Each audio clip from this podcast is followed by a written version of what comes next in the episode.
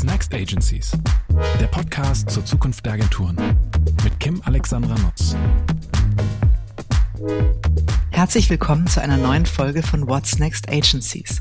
Heute mit Marianne Heiß, der CEO der BBDO Group Deutschland. Herzlich willkommen, liebe Marianne. Ich freue mich total, dass es geklappt hat und wir beide heute ähm, endlich über die Zukunft der Agenturen sprechen. Vielen Dank, liebe Kim. Ich freue mich ebenfalls sehr auf das Gespräch.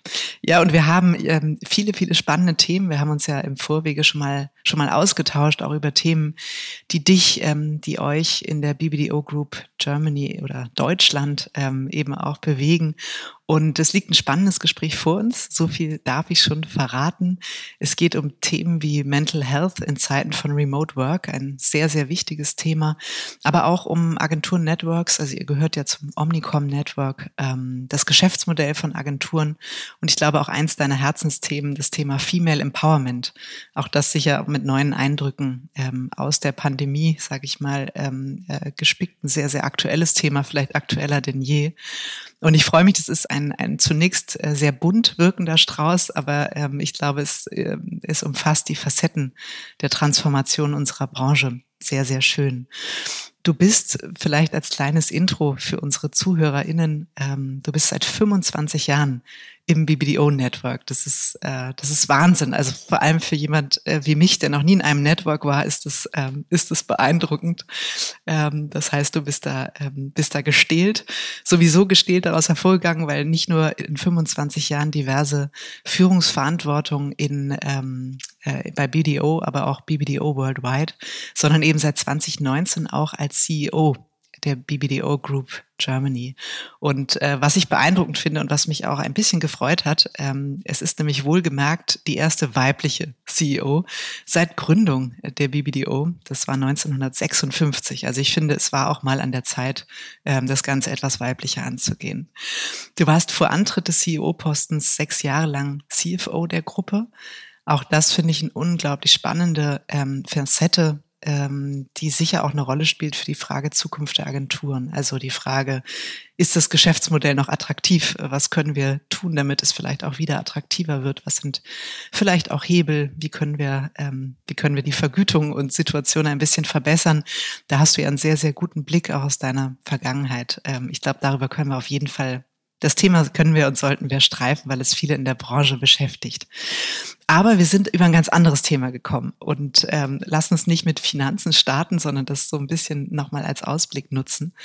Es ist das Thema Mental Health, was dir persönlich, aber auch ähm, äh, der BBDO Group Deutschland sehr, sehr am Herzen liegt. Und ähm, ich glaube, was wir festgestellt haben in der Pandemie, so sehr wir uns dafür gefeiert haben, dass es alles funktioniert hat, dass wir die Tools unfallfrei bedienen können, ist es ja doch so, dass wir alle so eine latente digitale Erschöpfung verspüren. Und ähm, ich glaube auch, der Stresspegel bei unseren Mitarbeitenden ähm, ja massiv angestiegen ist, zumindest der wahrgenommene Stresspegel.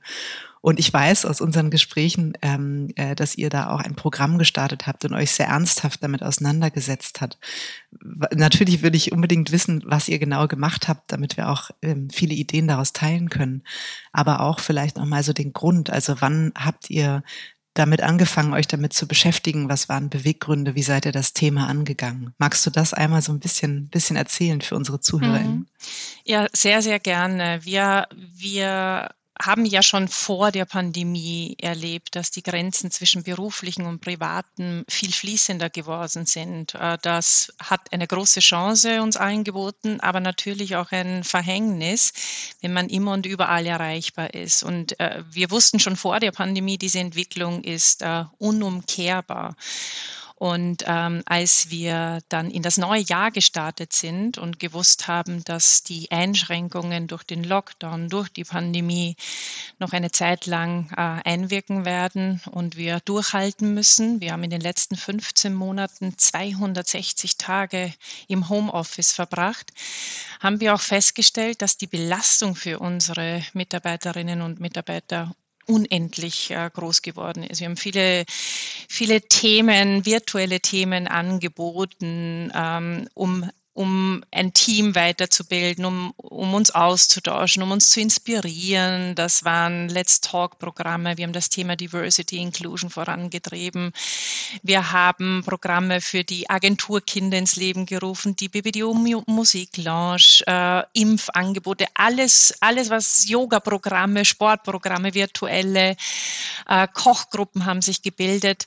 Aber die mentale Belastung, für viele die Doppelbelastung auch des Homeschoolings, der Kinderbetreuung mit den Anforderungen für unsere Kunden war so enorm, dass wir relativ früh eine Psychologin, nämlich schon im Januar, kontaktiert haben, äh, Barbara Großgard. Mit ihr arbeiten wir auf vielen Kundenprojekten auch zusammen und die Idee entwickelt haben, wie wäre es, wenn wir ein virtuelles Mental Health Coaching anbieten, dass sich jeder Mitarbeiter, jede Mitarbeiterin, die äh, das möchte, in drei bis fünf Sessions virtuell mit dieser Psychologin austauschen kann. Denn diese Freiheiten, die wir im Homeoffice haben, führt gleichzeitig zu mehr Einsamkeit. Diese anonymen Kontakte, die wir durch die Digitalisierung auch haben, bieten zwar größere Flexibilität, aber es, es fehlt der persönliche Austausch. Und äh, wir, haben, wir haben wirklich schnell erkannt, dass diese schwierige Situation im Herbst noch viel schwieriger werden wird Anfang des Jahres. Und das war uns so ein großes Anliegen. Und wir haben auch gesehen, wie viele Kolleginnen und Kollegen das auch in Anspruch genommen haben. Und ähm, die, es gibt ja verschiedene Studien, internationale Studien. Gerade letzte Woche hat äh, die WHO mit der International Labour Organization auch eine Studie veröffentlicht, dass die Schlaganfall- und ähm, Herzinfarkterkrankungen äh, bis zu 30 Prozent angestiegen sind seit den 2000er Jahren wenn man mehr als 55 Wahnsinn. Stunden arbeitet und die Doppelbelastung, die man einfach durch die Pandemie auch hat, äh, noch zusätzlich meistern muss. Ich habe letztes Jahr schon gemerkt, äh, wie schwierig es für viele äh, Mütter und Väter geworden ist und dass ich habe so einen unendlichen Respekt vor all den Menschen. Ich habe selbst keine Kinder, die das gemeistert haben. Und als wir dann ins Jahr gestartet sind mit der Psychologin, mit der Barbara Großgart, haben wir gemerkt, wie großartig und wie viel viele Kolleginnen das Programm angenommen haben und wie hilfreich es auch ist, weil es hilft dir dann mit einer mit, durch eine fremde Perspektive, durch eine psychologische, professionelle Betreuung auch die Themen mal zu strukturieren und, und die Ängste, die einfach da sind, ähm, auch, auch richtig zu, zu, zu thematisieren und auch anzusprechen. Und ähm, das war, ja, das war eigentlich der Grund. Unser, unser Anliegen Anfang des Jahres war, wie kommen wir gesund und damit meinte ich nicht nur gesund, dass sich so wenig wie möglich äh, Mitarbeiterinnen und Mitarbeiter äh, infizieren, sondern wirklich gesund und vor allen Dingen mental gesund durch diese schwere Zeit. Und äh, dieses Programm werden wir weiter auch ähm, laufen lassen. Also das wird nicht mit äh, Ende der Pandemie äh, zu Ende gehen, denn ich glaube, das wird ein Zukunftsthema sein, wie wir diese Grenzen zwischen beruflichen und privaten, die ja fließender geworden sind, besser meistern können. Denn nur so, wenn wir auch mental gesund sind, äh, können wir auch unsere beste Arbeit erbringen und, und, und, und uns gegenseitig inspirieren und äh, auch wunderbar und ähm, erfolgreich im Team zusammenarbeiten. Ja, ich finde es, äh, so wie du es auch geschildert hast, ein unglaublich wichtiges Thema. Deswegen war ich auch so angetan, als du davon ähm, berichtet hast, was ihr da auf die Beine gestellt hat, eben auch mit psychologischer Unterstützung und einer intensiven Zusammenarbeit. Deswegen lass uns gerne auch nochmal so einen Blick äh, in dieses mhm. Programm selbst werfen, weil das, mhm. glaube ich, auch für viele andere sehr relevant ist. Hm, du hast gesagt Coaching. Kann man sich das so mhm. vorstellen, dass es wirklich individuell für jeden Einzelnen funktioniert oder ähm, gibt es gewisse Facetten, die auf jeden Fall behandelt werden, so dass man sich auch so eine Vorstellung davon macht, wer es vielleicht noch nicht so intensiv kennt. Was bedeutet eigentlich Mental Health? Welche Facetten gibt es vielleicht? Welche Rolle spielt man da auch oder Verantwortung hat man als Arbeitgeber ähm, bei diesem Thema? Magst du da ein bisschen, mhm. ähm, bisschen mhm. erzählen? Das war ja ein anonymes Programm, drum äh, weiß ich auch nicht, was wirklich die Themen waren. Ich weiß es nur von einer Zusammenfassung, dass es extrem individuell war, wirklich auf den einzelnen Kollegen, auf die Kollegin zugeschnitten. Denn äh, für jeden hat ja diese Situation was anderes ausgelöst. Für den einen war es einfach die Überlastung mit der Kinderbetreuung, dem Homeschooling und äh, den Anforderungen aus dem Job gerecht zu werden. Für den anderen war es die Isolation. Wir haben ja sehr viele Kolleginnen und Kollegen, ähm, 40 Nationalitäten in Düsseldorf oder auch in Berlin, die von international kurz vor der Pandemie nach Deutschland kamen und damit vielleicht isoliert in, in einem kleinen Apartment Apartment ähm, zurückgezogen sind. Für den anderen war es wiederum der fehlende Austausch und dadurch war es ein sehr, sehr individuelles äh, Programm. Jeder konnte seine individuellen Themen in diesen drei bis fünf äh, virtuellen Calls mit der Psychologin auch diskutieren. Und ähm, und darum glaube ich auch, dass es so wichtig ist, zukünftig ähm, dieses Programm ähm, noch weiter auszubauen und zu intensivieren. Denn die Themen werden ja nicht äh, verschwinden. Die Themen werden uns weiter begleiten, nämlich wie schaffe ich diese Balance, wie schaffe ich mit dem Druck auszukommen. Wir haben, wir haben ja erlebt, ähm, durch die Pandemie als Beschleuniger all die Strukturen, die die letzten Jahrzehnte funktioniert haben, haben ihre Grenzen erreicht. Und wir werden neu denken müssen. Und zwar in allen Bereichen, in unserer Arbeitswelt, wie viel wir zukünftig zurück ins Büro als Team funktionieren, wie viel wird Hybrid bleiben, aber auch in den Themen der Sinnhaftigkeit. Wir alle haben uns ja gefragt, was sind die essentiellen Fragen im Leben? Und ähm, was für einen Sinn ähm, haben denn die Themen auch? Mark Twain hat so wunderbar ja zusammengefasst, es gibt zwei wichtige Tage im Leben. Der erste ist unser Tag, an dem wir geboren sind und der andere, an dem wir herausgefunden haben, warum wir geboren sind. Und diese Fragen hat, haben sich doch viele Menschen jetzt in der Pandemie noch verstärkt gestellt. Was ist meine Aufgabe? Und äh, wie kann ich sie bestmöglich erfüllen? Also auch die ganzen Nachhaltigkeitsthemen werden viel, viel mehr eine Rolle spielen. Und darum glauben wir einfach, dass diese, dieses individuelle Coaching eine Prävention auch sein kann. Eine Prävention für eine vielleicht schwierigere oder schlimmere Erkrankung in der Zukunft. Und wir gehen ja auch, wir gehen zum Zahnarzt und zum Arzt und versuchen uns äh, präventiv auch vor schlimmen Erkrankungen äh, zu schützen.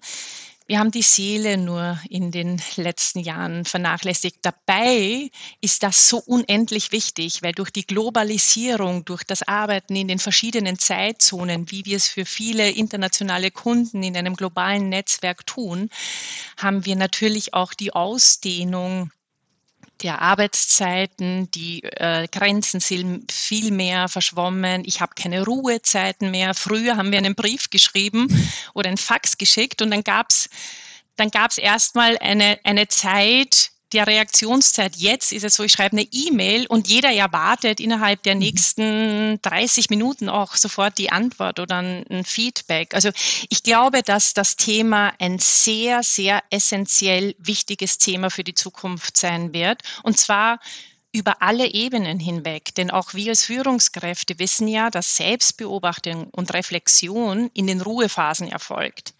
Wenn ich mich zurückziehen kann, wenn ich abschalten kann, dann findet Selbstreflexion statt. Mhm. Und wenn aber die Grenzen fließender geworden sind und wir ähm, ja, unsere Arbeitszeit ausdehnen, dann wird es schwierig, diese Ruhephasen auch einzubauen in unseren Alltag. Noch dazu, wenn ich noch eine Familie zu betreuen habe und Homeschooling mhm. zu äh, übernehmen habe. Du hast ja auch eben ähm, äh, am Rande dieses Thema Arbeitsmodelle der Zukunft erwähnt und die Frage, in welcher Form kommen wir zurück? Ist es ähm, äh, sicher, ist es kein reines Remote-Modell und sicher ist es auch kein reines Anwesenheitsmodell. Du sprachst ja auch von, ähm, von der hybriden Version des Arbeitsmodells. Ich glaube, das ist so das Thema, über das sich gerade alle in der Branche tatsächlich sehr intensiv Gedanken machen. In welche Richtung tendiert ihr denn? Also glaubst du, dass der ähm, äh, dass der Ort verzichtbar ist für das Thema Unternehmenskultur, Agenturkultur? Welche Rolle wird er bei euch bei BBDO in Deutschland spielen? Also ich glaube schon, dass wir als Team zusammen im Austausch am besten zusammenarbeiten äh, und dass wir zwar wunderbar über die letzten 15 Monate äh, mit in der virtuellen, mit der digitalen Welt arbeiten konnten. Dennoch, ich kann es aus meiner eigenen Erfahrung sagen, ich habe äh, zwar die Situation, dass ich aus dem Homeoffice ja sehr effizient arbeiten kann und, und keine Kinder habe, die ich zu betreuen habe. Dennoch ähm, habe ich wirklich das Gefühl gehabt, als ich wieder schon nach dem ersten Lockdown dann schon Ende April, Anfang Mai letzten Jahres zurückkam in die Agentur nach nur fünf Wochen im Homeoffice, wie sehr ich mich gefreut habe, wie sehr ich mich gefreut habe auf den Austausch, auf den persönlichen Austausch mit den Kolleginnen und Kollegen. Ähm, und ähm, ich glaube, das ist was Individuelles. Und auch hier sind so viele verschiedene Themen zu berücksichtigen. Das eine ist, ähm, wenn, wenn ich reflektiere, wie kann ich am besten arbeiten? Kann ich es am besten isoliert im Homeoffice? Kann, ich's kann ich mich inspirieren lassen im Team? Ähm, denke ich an den Nachhaltigkeitseffekt, nämlich auch das Pendeln zum Büro spielt dabei eine Rolle.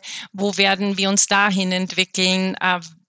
Äh, denke, dass ein Modell sich äh, für uns als BBDO-Gruppe und die einzelnen Agenturen an den verschiedenen Standen durchsetzen wird, was eine Kombination ist von größtmöglicher Freiheit und Flexibilität Flexibilität und gleichzeitig aber dieses verbindende Element, sich gegenseitig im Team zu inspirieren und, und die Kultur zu leben und auszutauschen. Wir haben ja auch viele Kolleginnen und Kollegen, die die gerne von lernen und, und, und von, und das kann ich am besten, wenn ich, ähm, wenn ich mich auch äh, austausche, wenn ich mich persönlich austausche und nicht ähm, isoliert zu Hause vor dem Computer sitze. Also ich glaube, dieser, dieser Aspekt des Lernens, des Entwickelns, des Inspirierens ist etwas, was wir sicher im Team gemeinsam im Büro gut können.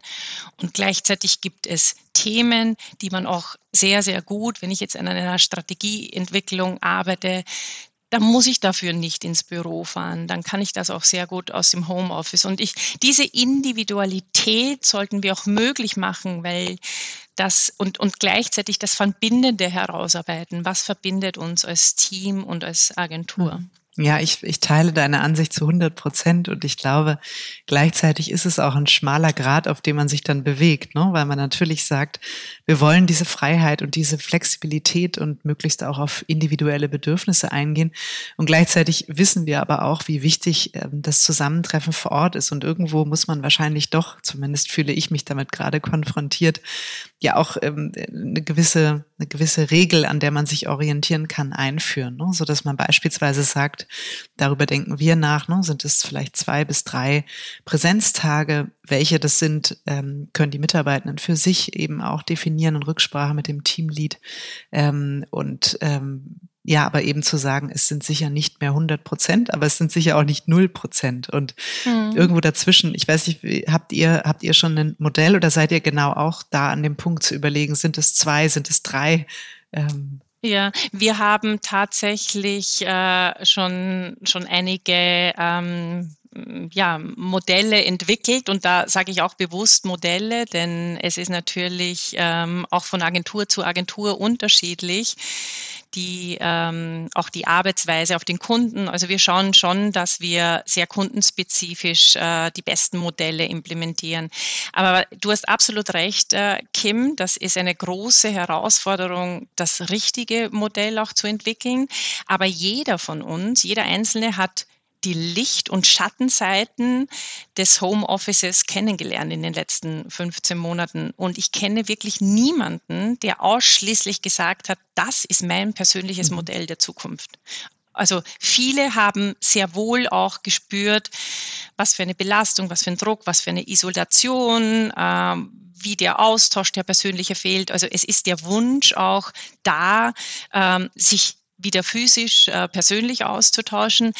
Wir werden genau diese, diese, wir werden es gar nicht nur an Tagen festmachen, sondern an inhaltlichen äh, Themen, die es wie ein Hothouse geht natürlich zu, am besten, wenn man zusammen ähm, im Team in einem Raum sitzt und sich gegenseitig inspiriert und ähm, als jetzt das virtuell. Wir haben zwar alle gelernt, wie wunderbar in den letzten 15 Monaten äh, Pitch-Präsentationen und der Austausch, wir haben produziert, wir haben wunderbare Filme für Dr. Oetker, der erste United Around the Table, gleich unmittelbar nach dem ersten Lockdown. Der ist komplett äh, virtuell mhm. produziert worden.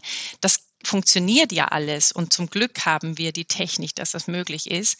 Aber der menschliche Austausch ist unersetzlich und das wird an inhaltlichen Themen, welche, welche Rituale, nennen wir es Rituale, werden wir, ähm, werden, werden wir persönlich gemeinsam in der Kultur, in der Agentur hinweg ähm, auch ähm, verankern und welche Aufgaben kann man jetzt äh, auch im Homeoffice erledigen. Dafür muss ich dann nicht äh, in die Agentur kommen. Und ich glaube, da sind wir schon auf einem sehr, sehr guten Weg. Wir wollen jetzt auch äh, über den Sommer hinweg, ist es natürlich noch sehr, sehr individuell.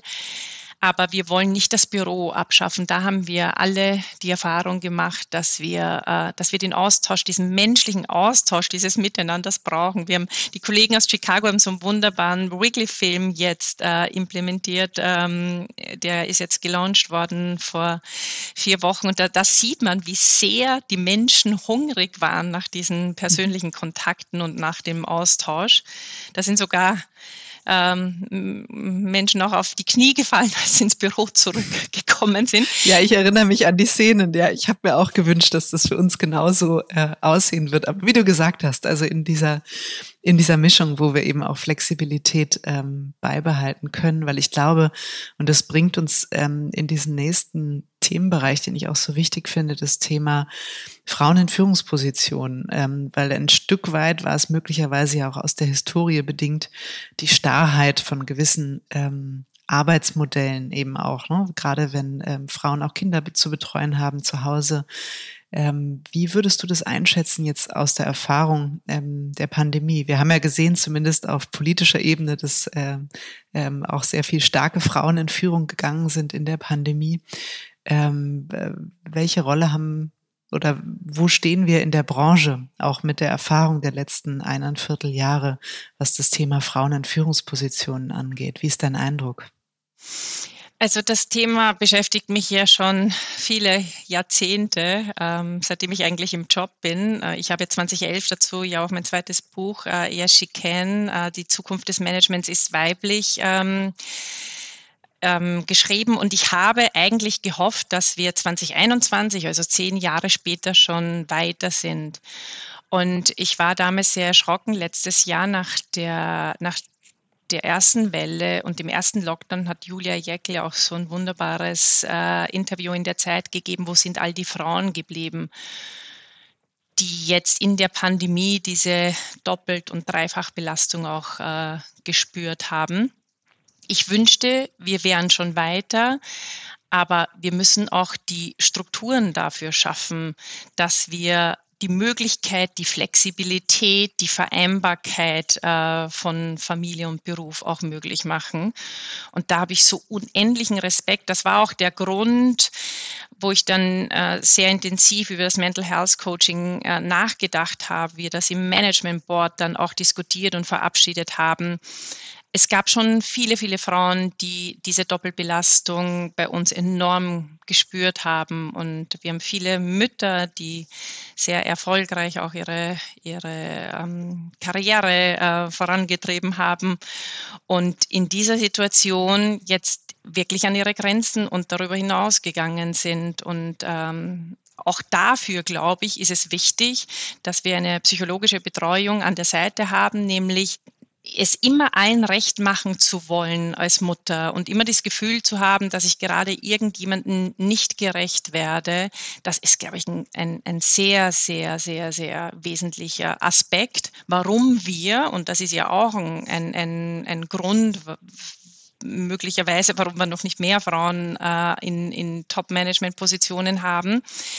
Denn ähm, es gibt auch viele Frauen, die sagen, ich, ich möchte diesen Schritt nicht gehen. Ich, ich bin zufrieden mit der Position, die, die ich innehabe.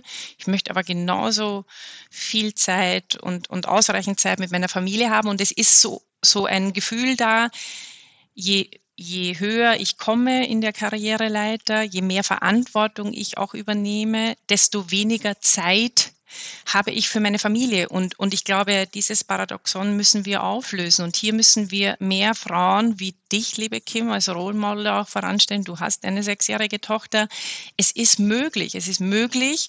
Und es kann ja, das war die Studie, die ich eingangs erwähnt habe, es ist ohnehin nicht gesund, endlos über die Grenzen hinweg zu arbeiten. Also jede Führungskraft, äh, ob mit oder ohne Familie oder mit oder ohne Kinder, muss schauen, dass diese Balance zwischen, ähm, zwischen ja, beruflichem Einsatz, aber auch des Reflektierens, des zur Ruhe kommen gegeben ist. Und ähm, diese WHO-Studie ist, glaube ich, schon ein Alarmsignal für viele, dass wir umdenken werden müssen und, und auch viel mehr Strukturen schaffen müssen, wo beides möglich ist, ohne dass man ständig das Gefühl hat, man ist überfordert. Mhm.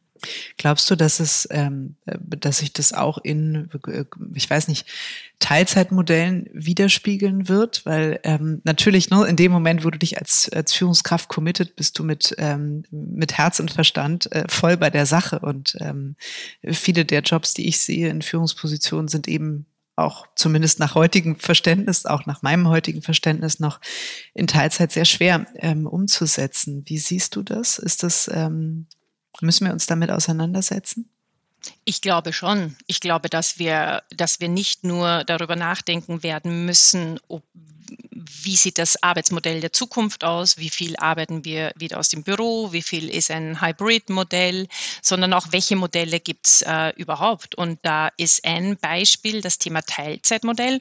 Und da, lieber Kim, kann ich dir sagen, wir haben vor einigen Jahren mal eine Umfrage gemacht. Die neue Generation, die jetzt heranwächst, die wünscht sich auch mehr Flexibilität. Die wünscht sich auch Sabbaticals, die wünscht sich ähm, eine Auszeit, um kulturell sich inspirieren zu lassen. Also wir werden, wir werden vielleicht diese, diese Jahresarbeitszeit und Monatsarbeitszeit, die wir gewohnt sind, vielleicht neu denken müssen und hier neue Modelle entwickeln müssen. Und ob das, ob das eine Jahresarbeitszeit ist oder eine flexible, ein flexibles Teilzeitmodell ist, ähm, viele unserer, unserer Kunden denken ja auch darüber nach, wie sieht das Modell der Zukunft aus. Und da gibt es den einen oder anderen, der das Thema Any Place und Anytime auch äh, ins Leben gerufen hat, nämlich sich auch in einer Arbeitswoche nicht nur auf Montag bis Freitag zu konzentrieren, sondern wenn ich eine private Veranstaltung am Donnerstag habe, dann kann ich vielleicht äh, das inhaltliche Thema dann auch am Samstag erledigen. Also es muss sich nicht nur begrenzen auf die Tage Montag bis Freitag. Es kann sich, es, es, es, wir müssen flexibler denken. Wir müssen komplett out of the box denken, um auch für die besten Talente interessant zu werden und, und die besten Ergebnisse auch äh, möglich zu mhm. machen. Denn das Thema Inspiration, wir arbeiten in einem kreativen Umfeld, ist dann möglich, wenn ich auch die Freiheiten und die Flexibilität ermögliche. Ja, ich äh, gebe dir absolut recht, auch gerade mit Blick auf die jungen Talente und die ähm, neue Generation, die ja jetzt, die wir ja auch für unsere wunderbare Branche begeistern wollen. Was ich feststelle, ist, dass tatsächlich ähm, die BewerberInnen äh, völlig selbstverständlich im Bewerbungsgespräch nach Sabbaticals fragen. Sehr, sehr viele mhm. ähm, junge Kollegen wie Kolleginnen fragen, ob es auch möglich ist, nur vier Tage die Woche zu arbeiten, weil sie an Tag fünf ähm, ein Hobby, ein, ein, ähm, ein privates, vielleicht auch eine Arbeit in der NGO, also dieses Sinnthema, ähm, spielt da eine sehr, sehr große Rolle. Und ich sage ganz ehrlich, ich finde das unglaublich wichtig. Ich kann das nachvollziehen. Ich bin äh, genau wie du auch in einer anderen Generation groß geworden, ähm, äh, wo, wo das noch nicht so selbstverständlich war. Und ich muss selber auch manchmal diesen ähm, Impuls überwinden zu sagen, oh Gott, das ist doch aber anstrengend, da müssen wir uns jetzt wieder irgendwas Individuelles überlegen, ähm, weil das natürlich auch viel, viel Arbeit und Einfühlungsvermögen des People and Culture Bereichs ähm, braucht. Weil früher hast du gesagt, es gibt das eine Modell und da passt man halt irgendwie rein oder nicht. Aber da waren wir auch als Branche, finde ich, in einer anderen Situation. Und wie du sagst, es ist ja ein, ein, äh, sehr auf Inspiration fokussierte Branche, wo wir eben wirklich tolle Talente brauchen. Und deswegen ist es, glaube ich, total wichtig, sich mit diesen neuen Modellen auch sehr ernsthaft auseinanderzusetzen und nicht nur als Feigenblatt, ähm, sondern das äh, auch als Wettbewerbsvorteil zu sehen für sich und seine Agentur ganz klar. Wir haben da, du hast, äh, Kim, das, das ist das Essentielle für die Zukunft, glaube ich. Äh, und zwar nicht nur in unserer Branche, sondern in allen Industrien. Und wir haben dieses Jahr mit unserem Omni-Women-Programm, das wir ja schon seit vielen Jahren am Laufen haben, aber nochmal verstärkt äh, mit No Limits, ganz bewusst die Grenzen aufgehoben. Das Thema Diversity war aber auch Inclusion weiter vorangetrieben und No Limits auch im Hinblick auf auch auf Individualisierung. Ähm, je, jeder Mensch hat ein, ist ein Bündel von Talenten und Begabungen und das liegt ja an uns, liebe Kim, herauszufinden, wo ist dieser unverwechselbare Charakter, wo ist diese individuelle Mischung und was, was, wie arbeitet, das ist so eine wesentliche Erkenntnis. Auch Manager müssen sich ja hinterfragen, wie kann ich am besten arbeiten? Wie bin ich wirklich erfolgreich? Und ähm, kann ich lieber im Team arbeiten? Brauche ich den Austausch im Team? Oder bin ich jemand, der sehr gut strategisch denken kann, wenn ich mich zurückziehen kann? Und ich glaube, diese, diese Herausforderung jetzt zu meistern, Modelle ins Leben zu rufen, rufen die, die unterschiedlichen ähm, ja, Persönlichkeiten, Charaktere miteinander vereint, aber gleichzeitig auf gemeinsamen Werten basiert. Denn darum geht es in unserer Kultur dann. Wie schaffe ich es, die Kultur trotzdem des Austauschs, der Collaboration und auch der Inspiration auch am Leben zu halten? Das schaffe ich dann, wenn ich die Individualität fördere und die Flexibilität zulasse, aber gleichzeitig auf diesem Fundament der gleichen Werte. Das war, ich war jetzt am Wochenende bei einem, bei einem Familienfest. Mein Bruder hat seinen 50. Geburtstag im sehr kleinen Kreis nachgefeiert. Und äh, meine Mutter hat nochmal betont, sie hat drei Kinder, immer berufstätig mit ihren drei Kindern, ihr ganzes Leben lang. Und ähm, wir drei Kinder sind so unterschiedlich. Und sie sagt immer, ihr habt, ihr habt die gleichen Eltern, ihr habt die gleichen Großeltern, ihr seid im gleichen Haus aufgewachsen. Und dennoch seid ihr alle drei so unterschiedlich. Und, und ich glaube, das ist wie in einem Unternehmen, nämlich diese Unterschiedlichkeit zu erkennen und auch zu fördern und gleichzeitig dieses Verbindende. Und, und meine Antwort war darauf am Wochenende bei dem Familienfest, ist aber auch ähm, als, als, als verantwortliche äh, CEO der BBDO-Gruppe, die, was sind unsere Werte? Weil so unterschiedlich wir Kinder sind, wir alles, was, was mich ausmacht, basiert auf den Werten, die ich als Kind auch mitbekommen habe und miterlebt habe. Und ich glaube, dass darum geht es in der Kultur auch. Was, sind, was ist das verbindende Element? Was sind unsere Werte?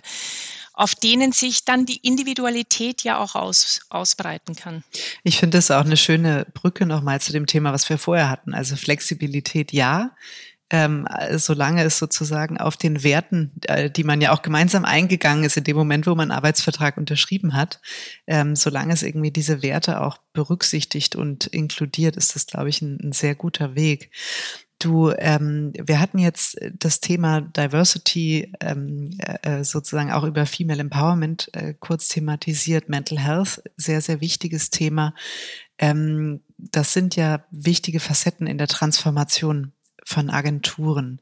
Wenn wir jetzt nochmal so mit Blick auf ähm, die BBDO Group in Deutschland ähm, schauen und auch nochmal das Thema Zukunft der Agenturen, Zukunft der Branche, was sind ähm, aus deiner Sicht so äh, Themen, mit denen ihr euch gerade ähm, auch im Zuge der eigenen Transformation beschäftigt. Also ähm, Technologie, Data ist in aller Munde. Sehr viele sprechen über die Fokussierung des eigenen Portfolios. Ähm, wie, wie siehst du das? Wo, wo steht ihr da oder mit welchen Themen beschäftigt ihr euch aktuell? Also jetzt haben wir ja ähm, die, die, das große Glück, dass wir ja so viele Experten in der BBDO-Gruppe äh, unter einem, einem wunderbaren Dach vereinen, ob es die BBDO ist, ob es die Proximity die Data-Driven Creativity Omnichannel Agentur, die Interone als Digital Agency, die Peter Schmidt Group als Europas ähm, größte ähm, Brand Design äh, Agentur und Corporate Design Agentur. Wir haben die OMG mit der Media, wir haben die Batman Company, äh, die Ketchum Leon als PR und äh, Kraftwerk als Produktion. Und diese diese Brand Leaders, das sind ja alles schon starke Marken für sich. Und was, was wir nicht nur durch die Pandemie schon davor ähm, verstärkt wahrgenommen haben, ist, dass uns alle, jede einzelne Agentur, die Collaboration äh, das Instrument ist, nämlich untereinander und auch gemeinsam mit dem Kunden, das uns nach vorne bringen wird. Denn diese, die Themen, die du angesprochen hast, sei es, äh, sei es Data und Customer Journey, das sind ja Themen, die ja sehr, sehr ja, technologisch zum Teil auch vorangetrieben sind. Und da, wenn, wenn wir alle davon profitieren, nämlich dass wir diese Data Hubs in der Gruppe haben und alle darauf zugreifen können und miteinander äh, daran arbeiten können, dann glaube ich, sind wir auf einem richtigen Weg und der Erfolg hat uns ja auch äh, zum Glück recht gegeben. Denn ähm, das Thema Collaboration über alle Disziplinen hinweg. Das, das gilt nach innen, das gilt nach außen. Aber diese starken Marken als Brandleaders mit den Experten in, integrativ auf die einzelnen Kundenthemen zu vernetzen. Wir denken nicht mehr in Marketingproblemen, wir denken in was sind die Businessprobleme der Kunden und wie können wir sie bestmöglich äh, lösen. Und so schauen wir, dass wir immer die Teams zusammenstellen. Äh, ich bin nach wie vor davon überzeugt, dass äh, die Kreativität ähm, der, der Treiber von allem sein wird.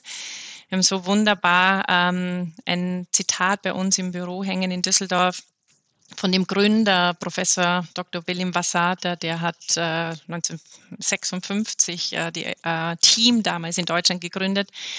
Und der hat so schön äh, auf, dieses, auf dieses schöne äh, Poster geschrieben, Creativity is the overcoming of indifference. Und ich glaube, dass es viel mehr darauf ankommt, wie ich als Unternehmen, als Marke mich differenzieren kann. Marken können ja heute alles sein. Sie können unterhaltsam, lustig, emotional, aber sie dürfen definitiv nicht gleichgültig sein.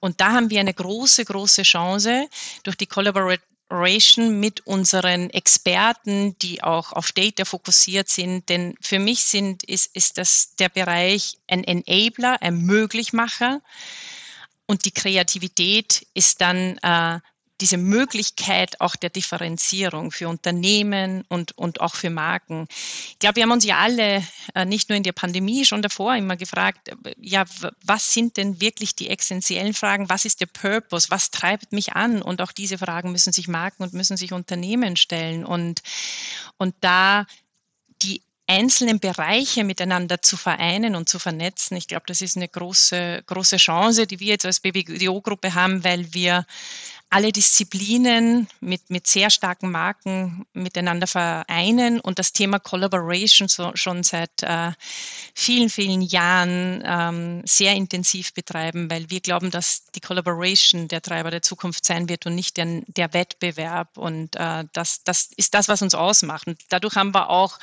Hierarchien, Strukturen abgebaut, um wirklich das Thema Collaboration voranzutreiben, schnell zu sein, agil zu sein, diese Reaktionszeiten, die immer kürzer werden, auch bestmöglich und effektiv zu nutzen.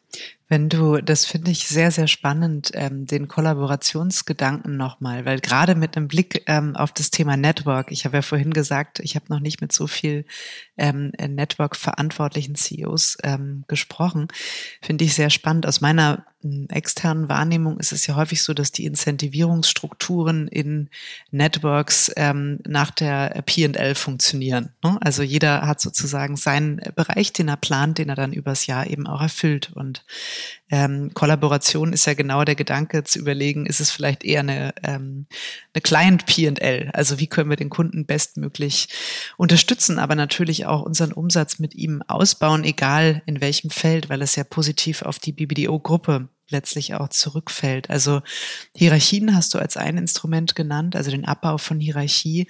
Wie unterstützt ihr auch, ähm, ähm, auch von deinem Background sozusagen kommend diesen Gedanken zu sagen, es ist vielleicht gar nicht so wichtig, wo die Umsätze entstehen, sondern Hauptsache sie entstehen und bleiben bei uns in der Gruppe? Ähm also ich, ich, ich glaube ja fest daran, wenn wir uns inhaltlich äh, auf, die, die Themen konzentrieren, dass wir dann auch erfolgreich sein werden. Und wir denken nicht in P&L-Gedanken, sondern wir haben mit unseren Kunden dreimal im Jahr auch eine Kundenzufriedenheitsumfrage, die äh, ein externes Institut auch durchführt. Und es gibt eine Korrelation von zufriedenen und loyalen Kunden, äh, dass die auch nachhaltig und langfristig in der Gruppe bleiben bleiben. Jetzt zeichnet uns bei der BBDO auch aus, dass wir sehr langfristige Kundenbeziehungen haben. Ähm, die durchschnittliche Kundenbindungsdauer ist bei uns weit über zehn Jahre. Für manche Kunden arbeiten wir auch Jahrzehnte zusammen. Und ähm, ich, ich denke, das ist, ist so ein Aspekt, den den, das weiß auch jeder. Ich bin ja kein Ausnahmefall, Kim, die so lange in der BBDO-Gruppe arbeitet. Wir haben ja viele Kolleginnen und Kollegen, die schon viele Jahrzehnte dabei sind, ob jetzt in Deutschland oder, oder international. Und dadurch hat sich ja schon oft in der Praxis auch äh, erprobt und bewiesen, dass dieses Gemeinsame äh, durchaus was sehr Inspirierendes und, und Energetisches sein kann. Und ich glaube, das zeigt auch, warum wir so gut durch die Krise gekommen sind, weil wir, weil wir den Wettbewerb äh, den internen Wettbewerb nicht fördern. Wir fördern die Collaboration. Wir, wir glauben daran, dass die Energie, die sich dadurch äh, ergeben kann, ähm, man, man sieht es an den, an den Ergebnissen im Creative Ranking, auch im ersten Halbjahr. Wir haben sehr viele nationale und internationale äh, Awards, historische Ergebnisse. Mhm. Absolut, ja. Ihr wart, ihr wart großartig erfolgreich ja, dieses Jahr. Und die mhm. gab es noch nie zuvor äh, in, der, in der ganzen Unternehmensgeschichte. Und das zeigt ja, dass wir auf einem richtigen Weg sind. Und am Ende, also ich bin das Thema, das Thema P&L, was du angesprochen hast, also diese Collaboration ist, ist schon ein Wert, an den wir auch glauben, den wir auch leben, den wir von, vom Management Board über alle Hierarchien äh, hinweg leben. Und äh, das, ist, das ist ein kulturelles Thema, das ist in unserer DNA so verankert, dass es keinen Wettbewerb gibt. Denn keiner, es sind ja die, die, die Agenturen in der Gruppe, sind ja auch gesellschaftsrechtlich ähm, meist zu 100 Prozent ähm, der BBDO-Gruppe zugehörig. Also von daher gibt's ja gar nicht den Wettbewerb. Ich habe andere äh, Revenue-Ziele oder ich habe andere ähm, äh, EBIT-Ziele, sondern es ist das Gemeinschaftliche. Und ähm, ich glaube immer daran, dass am Ende auch jeder, jeder CEO sollte auch ein sehr gutes Zahlenverständnis haben und die Bilanz oder die P&L ist das, was am Jahresende die gute Arbeit ja nochmal dokumentiert, aber die ist nicht das, das originäre Ziel, denn ähm, das originäre Ziel ist zufriedene und loyale Kunden und diese zufriedenen und loyalen Kunden werden sich nachhaltig und auch hier ist ja der Nachhaltigkeitsgedanke, wenn ich immer nur konzentriert bin, dass ich in diesem Jahr die besten Umsatzsätze oder Ergebnisse erreiche, dann werde ich irgendwann durch was auch immer die Gründe sein können, aber ich habe nicht diese Loyalität und ich habe nicht diese Nachhaltigkeit, die ich in meiner Kundenbeziehung aufbauen kann, sondern ich denke kurzfristig und habe damit ja ganz ganz andere äh, äh Hebel, mit denen ich dann am Ende messen kann. Wir denken aber nachhaltig und und wollen unsere Kundenbeziehungen ja ausbauen und und intensivieren. Und da glaube ich ist ist das Thema Collaboration, nämlich dass ich die besten Data-Experten aber zu diesem Thema dann auch zusammenbringe. Es, es ist ja Industrie unabhängig dann auch, welche welche Teams stelle ich zusammen? Wenn ich einen Automobilkunden habe, dann schaue ich natürlich, dass ich die besten Automobilkollegen ähm, ähm, aus dem Bereich zusammenstelle.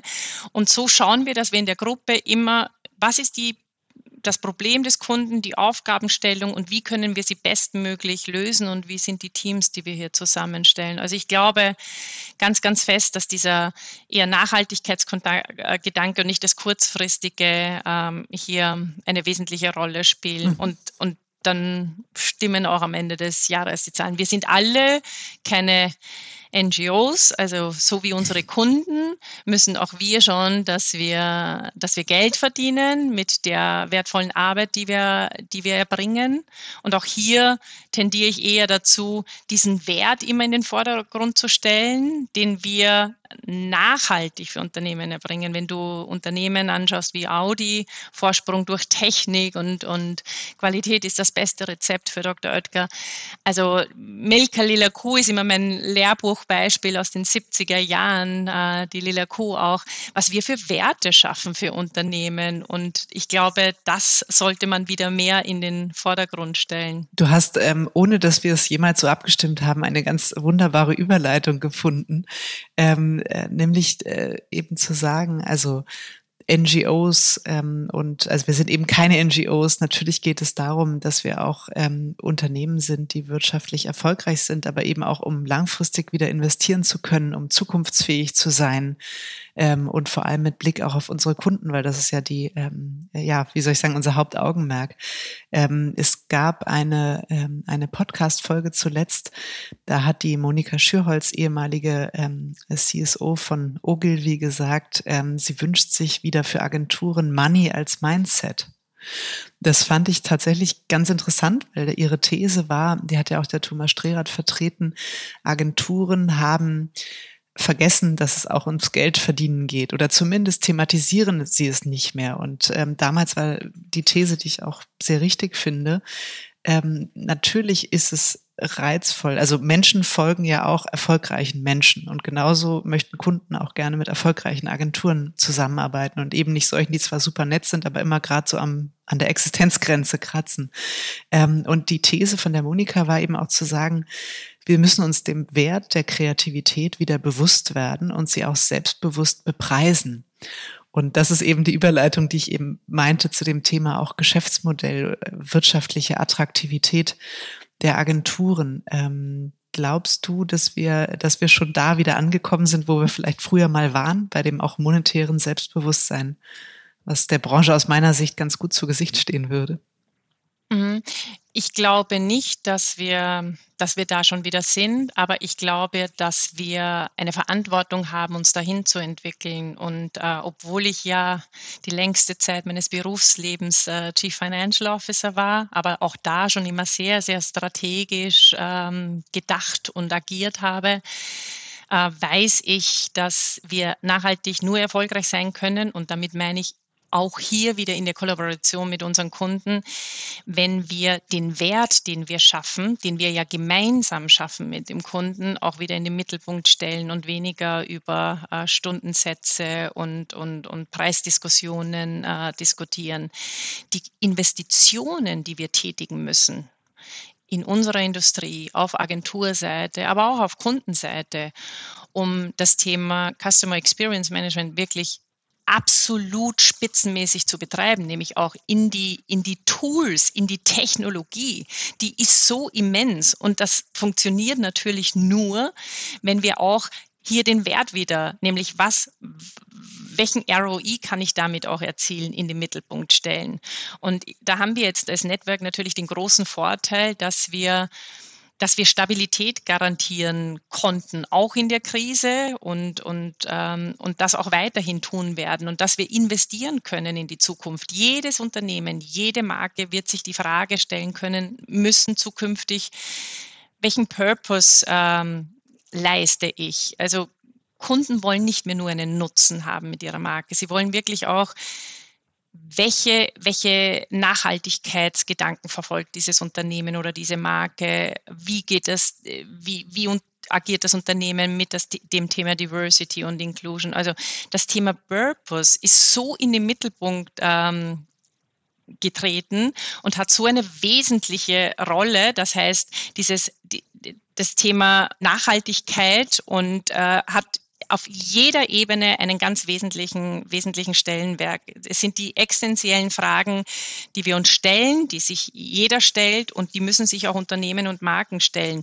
Um das auch zu individualisieren, nämlich was sind deine deine Themen, die dich äh, vorantreiben, äh, liebe Kim, was ist es bei mir? Und, und das herauszufinden heißt, ich muss genau wissen, wo, wo und wie denkt mein Kunde? Und, und da haben wir solche immensen Investitionen auch vor uns und äh, die zu bewältigen heißt, ich muss den Wert wieder nach vorne stellen und ich muss das auch, ich muss doch auch das auch transportieren und nicht nur in Kampagnen denken, sondern äh, in der Customer Journey denken und die ist nicht nur auf einen kurzen Zeitraum, sondern eher langfristig ausgelegt. Und damals Network natürlich große Vorteile, weil wir auch die Möglichkeit haben zu investieren durch die Größe, die wir haben. Mhm. Ist es denn aus deiner Sicht ähm, so, du hast ja eben auch das Thema Stunden gegen Geld ähm, angesprochen. Ähm, plädierst du eher für eine wertbasierte Honorierung? Also sofern das möglich ist, das ist ja immer das große Problem, dass keiner weiß, wie tatsächlich der Wert aussieht. Natürlich kann man den Kunden fragen, was ist es ihm wert, einen Claim zu haben, der ihn differenziert? Oder was ist ihm wert, eine wirklich ähm, exzellente Customer ähm, Experience für die Marke abzubilden? Ich glaube, also mein Gefühl ist, dass wir da noch sehr stark in den Kinderschuhen stecken und äh, nicht alle Kampagnen sind auch performance-basiert, so dass man nachher sagt, was sind die KPIs? Viele Dinge sind ja eher im Bereich der Markensympathie, ähm, sehr emotionaler Werte, die man auch möglicherweise nur über Verhaltensforschung und aufwendige Studien belegen kann.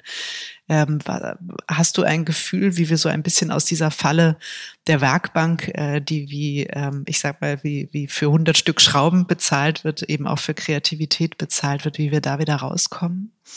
Also das wird sicher nicht von heute auf morgen gehen, aber dass das notwendig sein wird, daran glaube ich ganz fest. Und wenn wir entlang der Wertschöpfungskette durch die Komplexität, die wir ja auch äh, mittlerweile äh, aufgrund der Technologie und der datengetriebenen Kommunikation äh, in unserer Industrie haben, durch die Komplexität brauchen wir äh, definitiv auch die Möglichkeit, dass wir entlang der Wertschöpfungskette zu einem ganz anderen Zeitpunkt gemeinsam mit dem Kunden an den Lösungen arbeiten und nicht nur, wie du es beschreibst, als Werkbank äh, am Ende.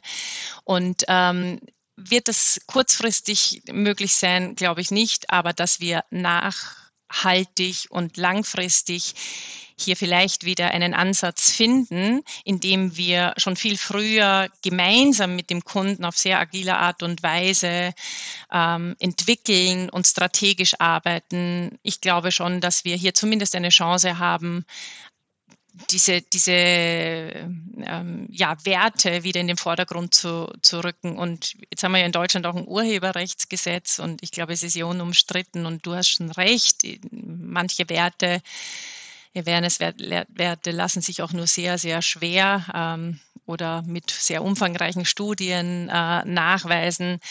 Aber ähm, ja, als, als CFO weiß ich, ähm, man kann alles in Zahlen am Ende ablesen und ähm, es geht nicht mehr nur darum, Sales nach oben zu treiben. Es geht auch äh, die, darüber, Effizienzen zu, zu, schaffen und, und, und Effektivitäten. Also auf der einen Seite Save on the Inside und Grow on the Outside. Auch auf Kundenseite sind die Abteilungen Marketing, Sales, IT ja viel enger zusammengerückt, als es früher der Fall war.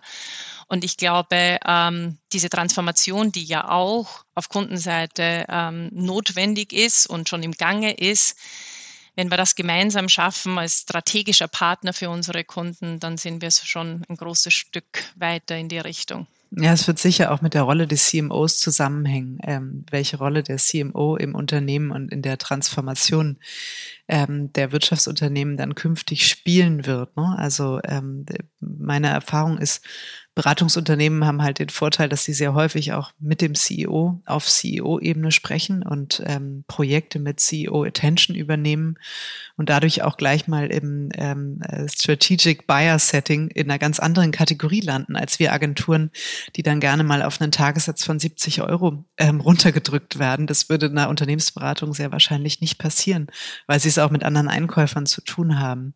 Das finde ich auch immer wieder spannend. Also wann auch immer das passiert ist, ich glaube, das war nicht immer so, ähm, ist es vielleicht auch durch eine gewisse Austauschbarkeit, die wir selber zu verantworten haben, ähm, in fehlender Fokussierung passiert. Ne? Aber liebe Kim, da kann ich nur noch mal ergänzen, ich, wir, wollen, wir wollen die besten Talente, wir wollen die beste Arbeit für unsere Kunden. Ähm, und äh, wenn ich aber nicht in der Lage bin, hier auch äh, ja, entsprechend zu vergüten und zu honorieren. Und, und es reicht ja nicht nur flexible Arbeitsmodelle ins Leben zu rufen, sondern wir wollen ja auch äh, angemessen unsere Mitarbeiterinnen und Mitarbeiter vergüten. Und das alles wird nur möglich sein, wenn ich auch äh, in der Lage bin, diesen Wert, den ich schaffe, für den Kunden auch ähm, angemessen zu honorieren und, und da halt, das Thema Nachhaltigkeit auch reinbringen, nämlich äh, welchen nachhaltigen Wert schaffe ich für die Zukunft. Und das ist ja nicht nur ein kurzfristiger ja. Anstieg der Sales-Zahlen, sondern das Thema äh, Purpose, dass sich Kunden stellen, dass sich äh, Unternehmen stellen, dass sich Marken stellen werden, das äh, wird uns noch viel, viel mehr be begleiten. Und wir haben so spannend, wir haben die YouGov-Studie äh, gemeinsam äh, mit der ersten Welle im letzten Jahr begonnen, wo wir auch die Menschen gefragt haben, welche Werbung sie besonders äh, berührt. Und da haben wir zum Beispiel festgestellt, Humor war auch in der schweren Zeit des ersten Lockdowns äh, ein, ein, halt, ein, ein Wert, der eine Rolle gespielt hat, genauso wie Haltung. Je wichtiger als je zuvor ist das Thema Haltung hervorgekommen. Und ähm, Menschen, und das ist das Wesentliche jetzt, Menschen schätzen gute Werbung mehr als vor der Pandemie. Und wenn wir es schaffen, als, als Agenturen, als Trusted Advisor, äh, zur Seite zu stehen und die Wissensplattformen auch, die wir auch ins Leben gerufen haben. Wir haben bei BBDO zum Beispiel im letzten Jahr alle internationalen Studien, die wir aufgesetzt haben. Das ist ja, das ist ja ein Wert, den, den wir auch zur Verfügung stellen, der ebenso nachhaltig dazu beiträgt, dass, ähm, dass wir die besten Ergebnisse äh, liefern können. Also ich denke ganz, ganz fest daran, wir müssen wir müssen mehr diese Wertediskussion und was schaffen wir gemeinsam für Werte und äh, wie können wir da wieder aufsetzen. Und dann bin ich auch bereit, auf eine, eine viel größere flexible Vergütung äh, umzusteigen. Wenn man sich ganz bestimmte KPIs vornimmt und sagt, diese Ziele haben wir auch erreicht, ähm, wie, mitgehangen, mitgefangen. Mhm. Ja, ich glaube auch das Risiko, also zumindest dann, wenn man das Gefühl hat, man kann den Ausgang äh, oder das Ergebnis eben auch äh, mit beeinflussen oder ist tatsächlich auch verantwortlich dafür und ist nicht nur in eine missliche Lage geraten, in der man auch noch schlecht bezahlt wird. Ne? Also das wäre dann ähm, lose-lose oder win-lose für den Kunden. Das bringt niemanden ähm, so richtig weiter. Marianne, jetzt ist ähm, die Zeit schon sehr weit fortgeschritten. Ich habe trotzdem noch eine Frage, weil ich ja auch im Intro gesagt hatte oder erzählt hatte, dass du auch ähm, äh, durchaus sehr vielfältige internationale Erfahrungen gesammelt hast ähm, finde ich nochmal unglaublich spannend. Was ich immer höre, ohne jemals für eine Agentur im Ausland gearbeitet zu haben, ist so dieses, ja, die sind alle viel weiter. Also äh, in England sowieso und in Amerika auch und alle sind weiter und Deutschland hängt immer locker drei bis vier Jahre ähm, hinterher. Und natürlich ist es eigentlich spannend für das Thema Transformation zu gucken, wenn dem denn so ist. Äh, wo, äh, möglicherweise standen die vor drei Jahren da, wo wir gestanden haben und sind jetzt schon den wichtigen Schritt weiter. Was ist deine Erkenntnis? Also erstens ist was dran ähm, an dieser These, dass die anderen so viel weiter sind. Und was ist dir vielleicht auch aufgefallen, in welchen Bereichen sie vielleicht auch kulturell bedingt ganz anders agieren als wir deutschen Agenturen? Äh, weiter meinst du im Be Bezug auf digitale Transformation, in Bezug auf Data oder wie, wie würdest du den Begriff ja, das ist, ist vielleicht ja schon ein Teil, ähm, Teil der, mhm. der Antwort oder deiner Beobachtung. Ne? Mhm. Aber ähm, ja, vielleicht in, also angefangen von Trends der Nutzung technologischer ja. Möglichkeiten, dem Thema ähm, Kultur, Arbeitsmodelle, Talente, Talentförderung. Also ähm, sehr, sehr häufig bekommt man ähm, eben auch zu hören, ne? die sind so noch stärker am Puls der Zeit, probieren stärker Dinge aus, haben schon früher als wir Hierarchien abgebaut, sind wesentlich agiler unterwegs. Also ich glaube, da gibt es so unglaublich viele Facetten. Ähm, aber genau, äh, mich würde interessieren, was hast du wahrgenommen oder ähm, ja. was sind so die Themen, wo du sagst, da können wir uns wirklich auch was abschauen? Ja, dieses Weiter habe ich deshalb mhm. hinterfragt. Ich bin ja, ich bin jetzt kein Freund äh, von so Stereotypen, ja. äh, die sind weiter, wir sind hinten nach. Und, und ich glaube, wir haben ja in der Pandemie alle sehr, sehr deutlich zu spüren bekommen, dass Deutschland zum Beispiel in der ersten Welle ähm, sehr gut gemanagt hat. Da hat es ja äh, USA, unsere Kollegen in den USA sehr, sehr intensiv getroffen. Jetzt hat sich umgekehrt, die waren schneller mit dem Impfstoff, unsere Kollegen in England und in den USA, als wir es in Deutschland sind. Darum finde ich so generelle Aussagen auch schwierig, weil sie ja auch, auch äh, situativ äh, in den Kontext zu stellen sind. Das ist das eine. Das andere ist, da ich ja für ein internationales Network arbeite, habe ich auch immer international gearbeitet und ich habe nie an den Ländergrenzen ähm, ähm, Stopp gemacht, sondern ich war ja auch äh, CFO von 18 europäischen Ländern ähm, und ähm, habe natürlich fast täglich den Austausch mit den Kollegen in den USA, in UK oder wenn es kundenbedingt ist, in anderen europäischen Ländern. Äh, deswegen kann ich gar nicht sagen, sind unsere Kollegen jetzt in USA äh, oder in UK weiter. Es ist eine andere Kultur. Es war ja, es ist auch eine andere Kultur, dass Kreation auch so eine Popkultur wird. Und da, glaube ich, würde es uns gut tun, uns auch da wieder hinzuentwickeln. Wenn man sich anschaut, Andy Warhol, ähm, ja, der hat Werbung gemacht und ähm, ja, ist zum großen Künstler äh, geworden. Also ich glaube, dass mehr unsere Arbeit mehr als kulturelles Gut zu sehen und anzuerkennen, äh, würde uns gut stehen und gut tun. Und äh, ist auch das, was dann wieder dieses Sinnstiftende ist, was wir ja anfangs gesagt haben, nämlich ähm, was ist der Sinn im Leben, was ist, was ist der Purpose äh, meiner, meiner täglichen Aufgabe auch? Und da, das ist so ein Kreis, der sich da schließt. Ähm, ich glaube, das, das wird uns gut tun.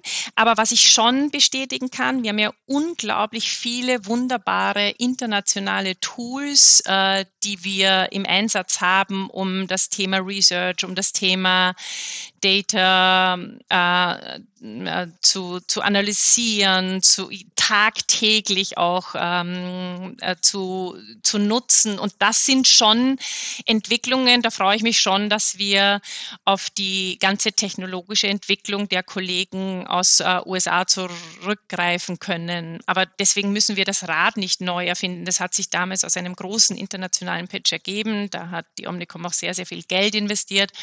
Und äh, es macht natürlich keinen Sinn. Wir würden ja auch Zeit verlieren verlieren, wenn wir dann das Rad neu erfinden, sondern wenn wir auf dieser Technologie aufsetzen und auf diesen wahnsinnig tollen Datenschatz zurückgreifen können, dann ist es einfach eine Win-Win-Situation für alle unsere Kunden und für uns natürlich. Also ich ich würde das jetzt nicht so erkennen können, dass die Kollegen weiter sind, ähm, sondern auch hier sehe ich diesen kollaborativen Gedanken und diese Chance, die ich als Mensch hatte, äh, und immer noch habe, international zu arbeiten, mich auszutauschen, mich auch international inspirieren zu lassen und dann die Technologie auch zu nutzen, die sich heute bestmöglich ähm, auf, auf jedem einzelnen Kundenthema einsetzen lässt. Das ist eine, eine große Chance. Aber wir sollten unser Licht nicht so unter den Scheffel stellen. Wir sollten sehr, sehr stolz darauf sein, was wir in Deutschland äh, haben und was wir entwickeln werden noch weiterhin. Und wenn wir es dann auch schaffen, so, so einen kulturellen, und das ist ja viele der Arbeiten, die wir ja entwickeln, haben ja, haben ja einen kulturellen Aspekt auch und, und äh, nicht nur diesen, diese Momentaufnahme der Kommunikation, sondern wir müssen weg von diesen Marketing-Denken hin zu äh, Business-Denken kommen. Ja, es hat ja, ich finde das ein, ein wunderbares Schlusswort, was du gerade gesagt hast, äh, mit Blick auf dieses, wir müssen es eigentlich als ein kulturelles Gut ähm, definieren, auf das ja auch die, die Talente, die sich für die Branche entscheiden, stolz sein können aber was ja gleichzeitig auch einen hohen Wert impliziert für die Kunden, für die wir das eben auch ähm, tun und entwickeln. Also insofern, das finde ich ein tolles Statement. Mein Gefühl ist, das können wir genauso stehen lassen, Marianne. Und ich sage dir ganz herzlichen Dank ähm, für den tollen Austausch und die vielen Inspirationen zur Zukunft der Agenturen. Vielen Dank, liebe Kim.